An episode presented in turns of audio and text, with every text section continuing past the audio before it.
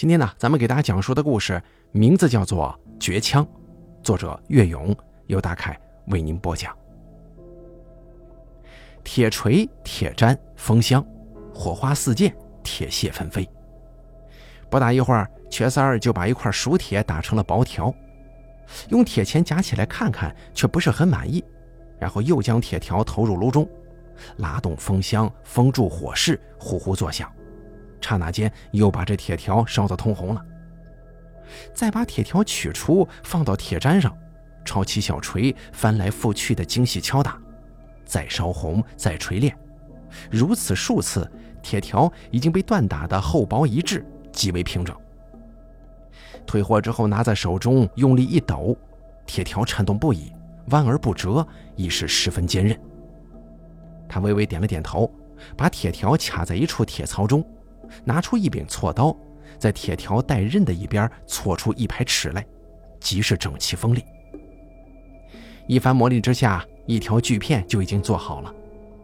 两端嵌以短木，以为锯把，中间链接一条横梁，用竹篾揪扭，使锯片张开绷直。一把长锯宣告完工。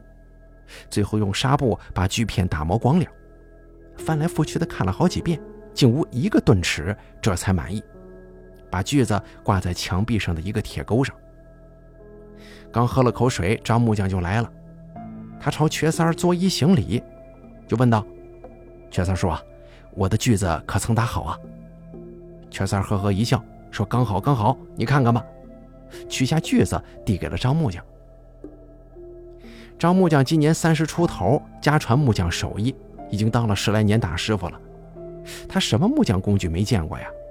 把长锯拿在手中试一试，连声说：“锯齿整齐锋利，轻重适中，好锯子，我要了。”然后掏出一把铜钱塞给瘸三儿，拿了锯子就走。瘸三儿哀哀地叫着，一瘸一拐地追出门来，说道：“张师傅，讲好了，咱打一把锯子是一百文铜钱，你多给了二十文。”张木匠笑盈盈地说：“我可是内行啊，知道您这锯条别处打不出来。”多给二十文也值。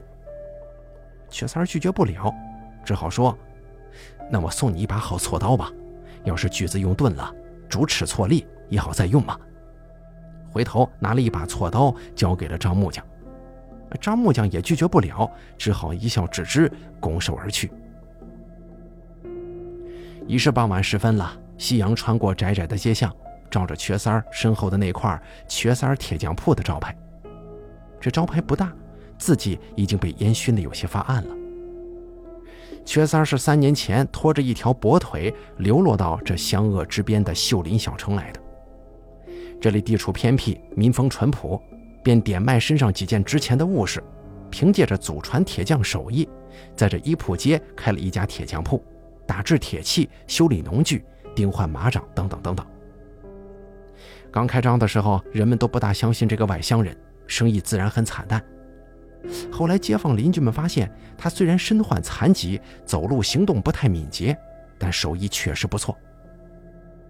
比方说，有从乡下进城修理农具的，到别的地方一般用白铜粉把断口焊接起来，或者把农具烧红，尽力捶打，强行结合。过些年月，接口就会脱焊断开，不能再用了。而瘸三儿呢，却在接口处涂上一些黄泥。烧红之后立马锤合，泥子承销而去。如此利用黄泥作为媒介修补铁器，交合之后若非灼红斧斩，永不可断。铁匠铺开了一年多的时间了，生意逐渐好了起来。瘸三儿一个人吃饱，全家不饿。有了盈余之后呢，就全都拿出来接济街坊邻居。如此一来，城中乡亲们越发敬重起这个外乡人来了。见了面之后，都会恭恭敬敬地拱起手，叫一声“瘸三叔”。瘸三的铁匠铺啊，总共有两进，前面是铺子，后面一间是住所。送走张木匠，瘸三见天色已晚，估计不会再有顾客了，就熄了炉火，准备进屋做饭。可谁知刚把最后一块门板嵌进门框里，外面却忽然响起了敲门声。瘸三一愣。只得卸下两块门板，探头一看，只见外头站着一高一矮两名汉子，高的二十来岁，身材魁梧，极为精神；矮的四十来岁，满脸的络腮胡子，目似鹰隼，射出灼灼金光。然后二人不请自入，一个侧身就从门缝中挤了进来，正好挡住门口的光线，使屋子里显得更黑了。缺三看出二人并非本地人士，不由显得有些局促，嗫嚅着问：“二位是？”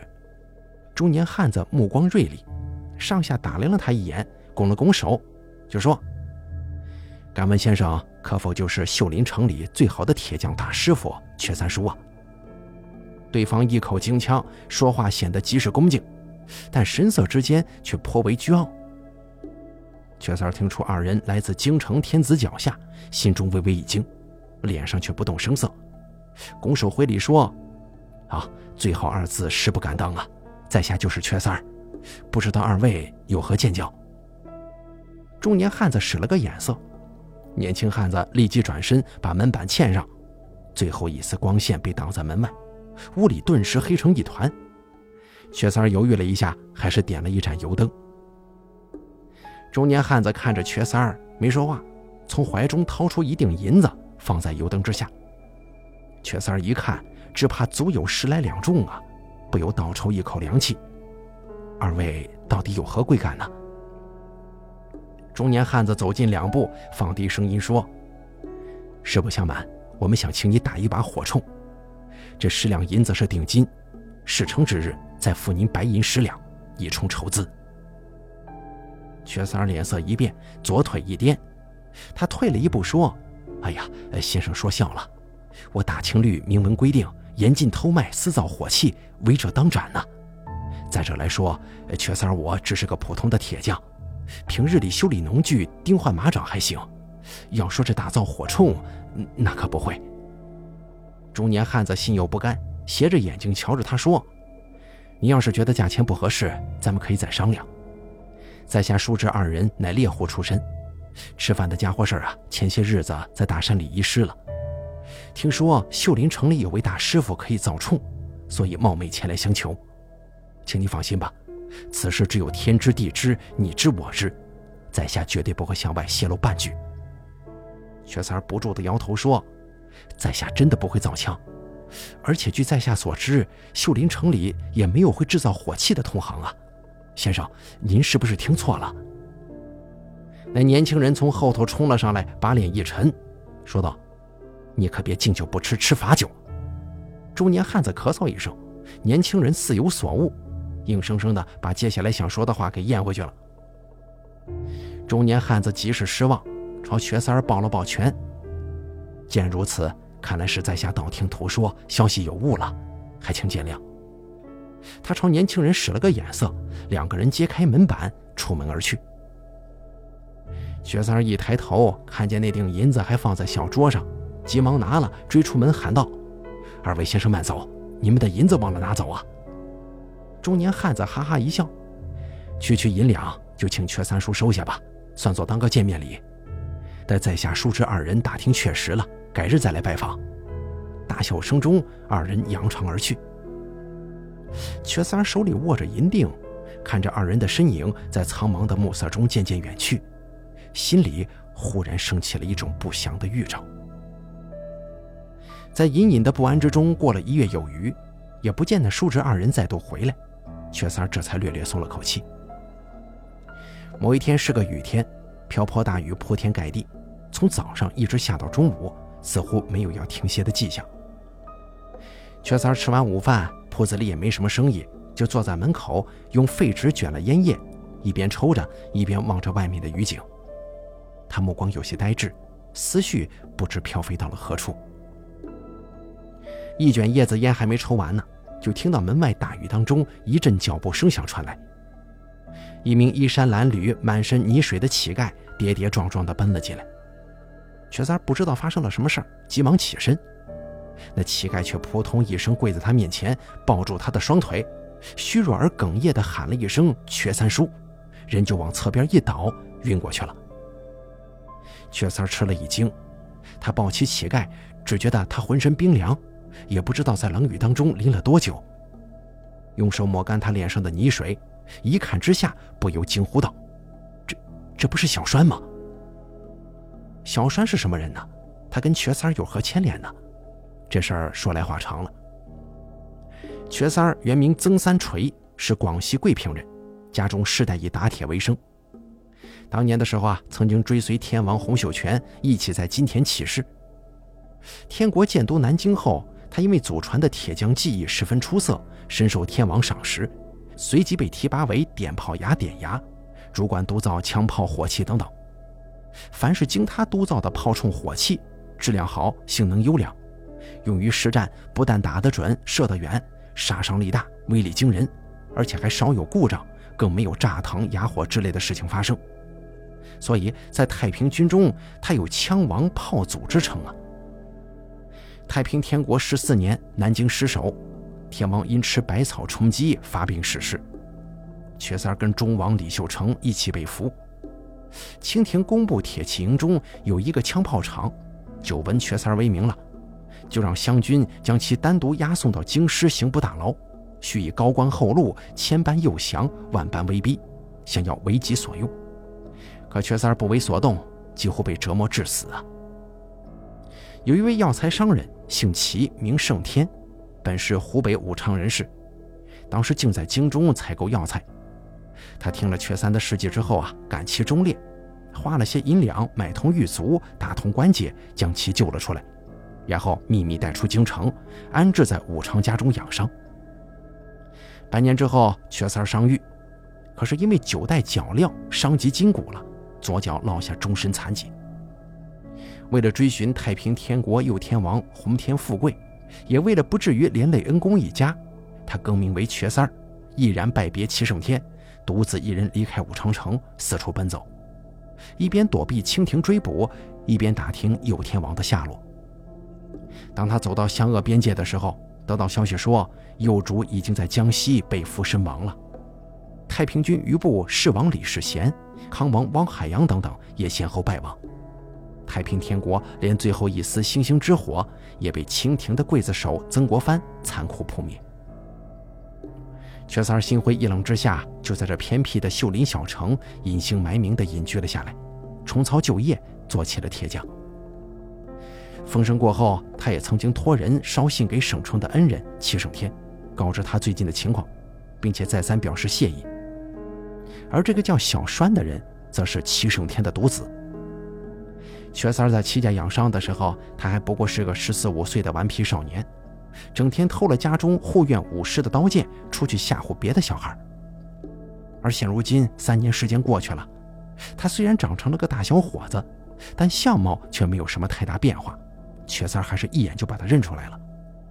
小栓正是血气方刚的年龄啊，却不知为什么会沦落至此呢？瘸三儿赶紧给小栓换上干衣，灌了姜汤，一摸胸口已经有了些许暖意，这才把他放到床上，捂上被子。守到半夜的时候，小栓咳嗽两声，终于醒来了。一问之下，才知道齐家竟然出了大事儿。原来啊，清廷近年来你在南京组织金陵制造局，专造枪炮弹药等等，而万事俱备，唯独欠缺懂行的人才呀。忽然又想起当年太平军中制造火器的专家曾三锤来了，重新搜寻。经过侦查得知，曾三锤当日曾经被武昌齐胜天所救，就责成湖北巡抚施广超找齐家要人家。可时过境迁，已无对证啊！齐胜天自然是矢口否认，巡抚衙门的人也没办法。事情本已经不了了之了，但是齐家有一位护院武师，姓杜，名飞虎。已经在齐家服务多年了，还是教齐小栓习武的师傅呢。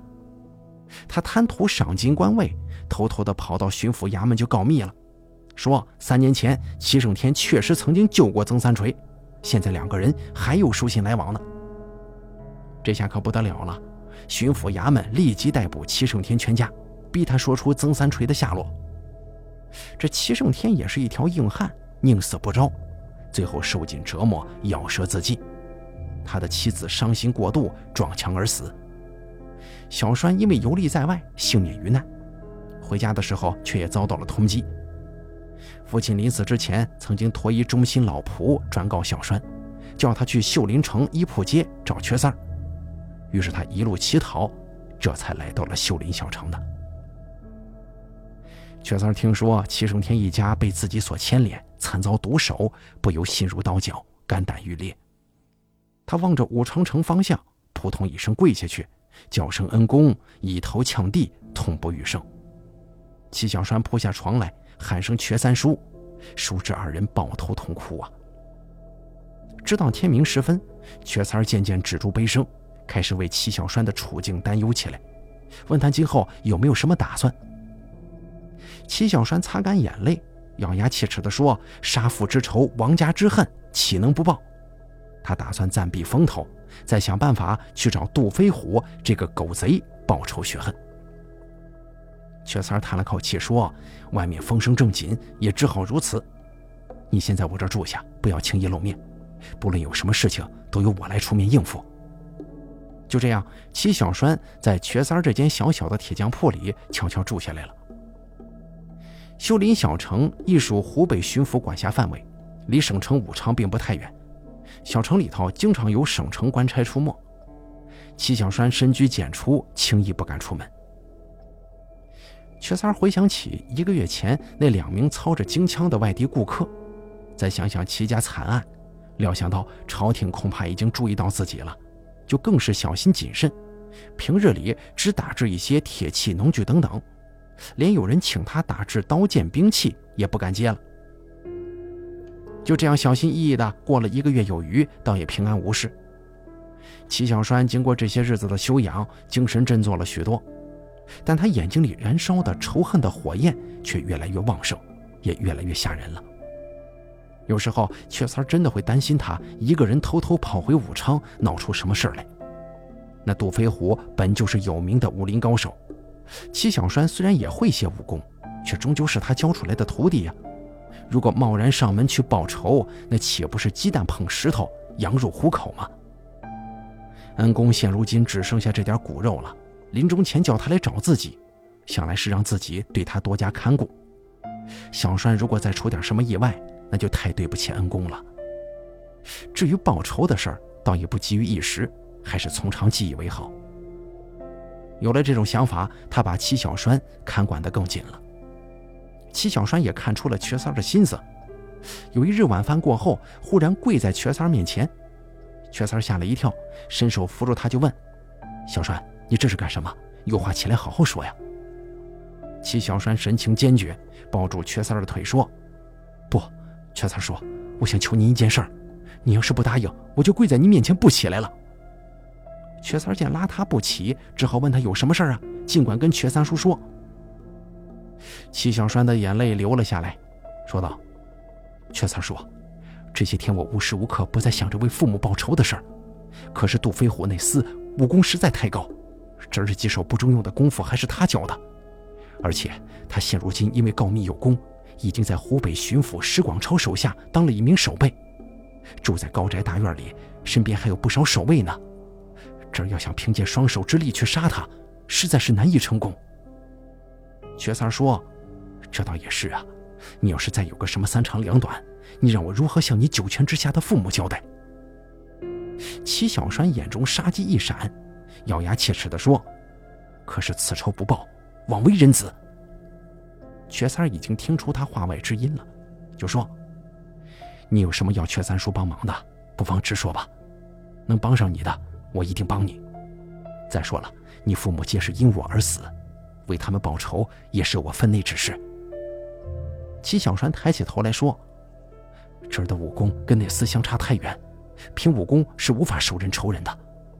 这儿知道，阙三叔你曾经是制造枪炮火器的高手，所以这儿斗胆想请阙三叔给我造一杆威力强大的火铳，可以远距离射杀仇家。”阙三听他提出这个要求，神情微微一变，他瞧了齐小栓一眼，心中颇感为难呢。自打太平天国败亡之后，他已经发誓这辈子绝对不再造一枪一炮了。而且两个月前找上门来出高价托请他打造火器的那两个人，很明显是朝廷派来侦查他的鹰犬呢。如果他为小栓制造火铳，那不就等于承认自己是当年的曾三锤了？消息传出去，清廷鹰犬必定会再次找上门来，自己从此就会麻烦不断，永无宁日。而且据他这段时间观察，小栓这小伙子接人待物远不如他父亲正直厚道。倘若这是青狗设计出来的一个试探他的圈套，怎么办呢？那岂不是？但他很快就在心中否定了这个想法。他早就打听过了，武昌齐家的确出了惨案。小栓假如真的要算计他，完全没有必要以杀死自己的亲生父母为代价呀。再者来说，齐胜天夫妻乃是因自己而死，协助小栓报仇雪恨，也是天经地义。一瞬间，瘸三儿心中已经闪过千般念头、万般想法了。最后一咬牙，点头说：“好，小栓，为了给你父母亲报仇，瘸三叔就破例一次。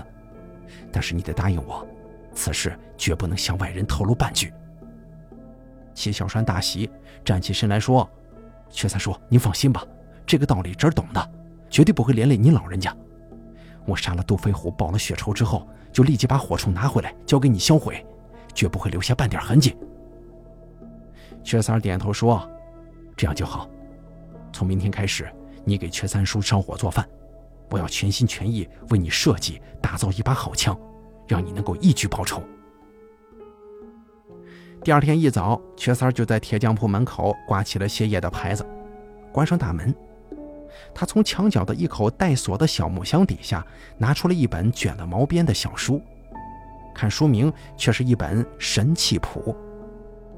他席地而坐，身边铺了数张白纸，一手捧着书本仔细研读，一手拿着画笔在纸上画着草图。三日之后，图纸画完了，随即点火开炉。这打制火器，首先第一道工序，也是最基本的一道工序，就是炼铁。根据缺三儿多年打造火器的经验来看，最好的原料是福建铁。这种铁矿产自福建泉州，因其被挖掘出来的时候多呈土块状，所以又被称为土定铁。这种铁矿炼出的熟铁，打造火器不但射击精准、经久耐用、不易变形，而且还能耐高温，不论在任何环境下使用都不会有炸膛的危险。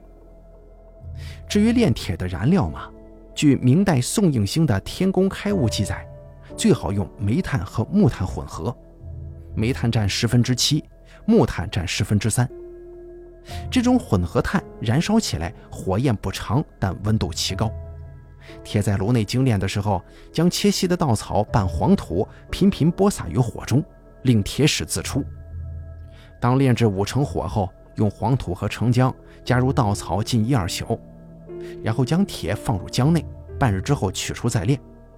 每炉铁需炼制十成火候。生铁十斤，炼制一斤余，方可研熟。第二道工具是打板，将精炼而成的熟铁四五斤分成两节，每节按照规定大小打成四块，形如瓦片，边薄中厚。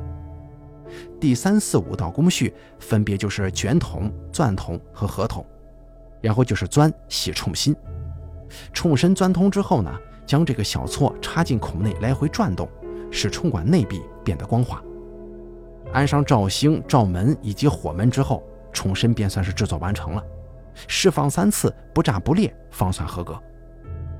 最后一道工序是安装木床，也就是枪柄，选用外形端直干挺、不弯不曲的桑木制成木床，将冲身嵌装于其中，柄内挖空以藏发轨，也就是扳机。整个过程历时一月有余。经过十余道繁琐工序，一柄火铳便宣告完成了。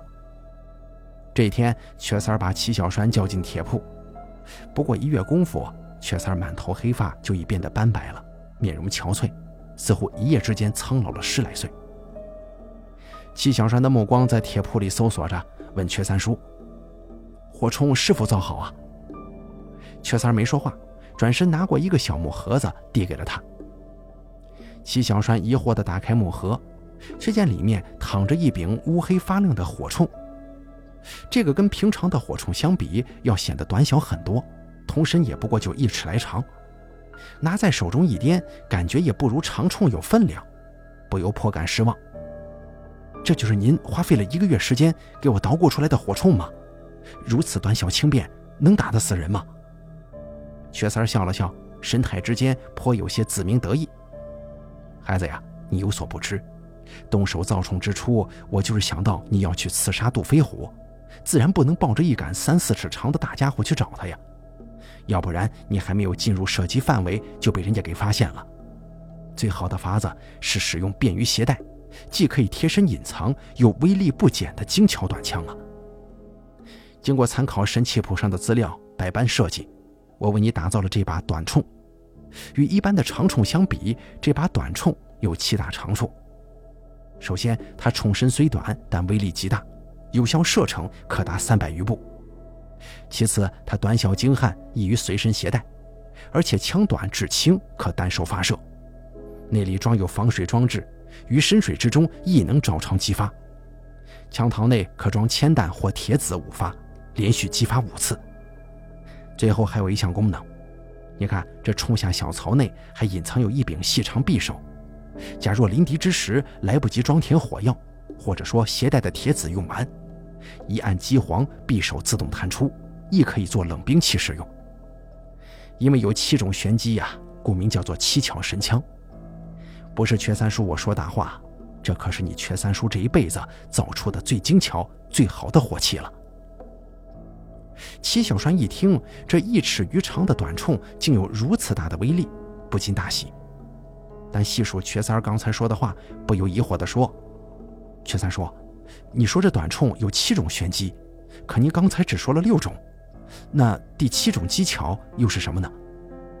缺三摇头说。有了这六种玄机，已经足够你报仇所用了。这第七种玄机嘛，想必你也用不上，也就没必要告诉你了。齐小栓满心欢喜，也不多问，拿着七巧神枪说：“缺三叔，有了这柄神枪，何愁大仇不能得报？我这就去武昌城找杜飞虎那厮算账去。”缺三说：“我早就知道你的心已经飞到武昌去了。既然枪已造好，我也不多留你。”这里有一袋火药跟铁子，足够你报仇之用。你万事小心，速去速回。不过神器在手，终是不祥之物。一旦报得大仇，立马回来把枪销毁，以免惹出事端，引火烧身呢。齐小栓兴奋地说：“你放心吧，我记下了。”随即收拾了两件单衣，把七巧神枪贴身藏好，拜别瘸三儿，北上而去。从那以后。瘸三儿每天傍晚铁匠铺打烊之后，都要去望江楼茶馆泡上一杯清茶，闲坐一会儿。因为到望江楼喝茶打尖儿的多是南来北往的旅客，这里可以打听到许多消息。他在茶馆里等候了一个多月，并未听到武昌城里有什么大事发生，心中渐渐生出疑惑：难道说小栓在半路上出事了？亦或者是还没动手呢，就已经被人捉住了吗？又耐着性子等了十来天，终于有消息传来，说近日武昌城里发生了一桩大案，陆营军守备杜飞虎在一个风高月黑之夜被人射杀在卧室里，同遭毒手的还有杜飞虎的妻子儿女家人，共计十七人。薛三听到这个消息，顿时脸色发白呀，手中端着的茶杯叮当一声掉在了地上，打得粉碎。十七人。再加上杜飞虎，一共是十八条人命。齐小栓居然一口气杀死了杜飞虎全家十八口，这未免太过血腥了吧？又向别人打听凶手下落，对方说凶手尚无着落，提醒安察使司正在下文通缉凶犯。瘸三儿这才略略放下心来。但是想到齐小栓拿着他制造的七巧神枪，一口气射杀了十八个人。除了杜飞虎，其他的可全是无辜枉死啊！心头顿时有些喘不过气来，心想：等小栓回来，赶紧把七巧神枪毁了，以免再沾血腥。而且小栓杀性太浓，得好好管教一番，要不然走上歧路，就太对不住恩公一片托孤之情了。后来又等了一个多月，并不见齐小栓回来，以为他被官兵抓住了。再去望江楼一打听，并没有。省城官差真奇四出，还在到处找他呢。那么他到底去了哪儿呢？瘸三儿隐隐有些担忧了。过了没多久，又有消息传来，说两湖一带的江湖上最近出现了一名独角大盗，此人手持一柄短枪，枪法精准，打家劫舍，黑白通吃，杀人就犹如割草一般。而且他枪膛里并不装铁子，而是使用放入乌草砒霜水中浸泡过的铅弹，发射之后铅化如汞，人马中之立马毙命。有时候就算没射中要害，数日之后中弹之处必然腐烂发臭。全身乌黑，毒发身亡。其手段之残忍，气焰之嚣张，一时无两。官府捕快、江湖黑白两道的高手多次与其对阵，皆被其神枪射败。江湖中人都说，解铃还需系铃人呢。要想挫败此人，必须得先找到给他造枪的匠人，再造一把更快、更精准的神枪，才能与之抗衡。缺三还没听完呢，一口气喘不过来。人就直挺挺地向后倒去。缺三病倒了，街坊邻居们都提了鸡蛋水果来看望他，却见他一夜之间头发全都白了。缺三在床上躺了半个多月，在邻居们的照料之下，病情渐渐好转，但精神却大不如前，背也驼了，眼也昏了，拖着一条瘸腿，行动起来更显吃力。铁匠铺重新开门接活之后。以前一天能打三把锄头，现在起早贪黑，一天也只能打造一把。可就算如此，铁匠铺里的生意仍旧红火。不知从什么时候开始，小城里打听铁匠缺三儿的人渐渐多了起来。街坊邻居们见这些人操着外地口音，言行诡异，怕给缺三儿带来麻烦，往往会胡乱指点一番，把这些人呐都糊弄到别处去了。很快到了深秋时节，天地玄黄，一片苍凉景象。这一天，缺三眼睛跳个不停，总觉得会有什么事情发生，也没什么心思干活，早早就关了铁匠铺，回到屋里生火做饭。可谁知，刚刚推开那扇连接着铁匠铺与里屋的小木门，他忽然发现，自己房里不知什么时候已经进来了一个人。他正坐在阴暗的角落里，拿着一柄黑黝黝的短枪，对着他。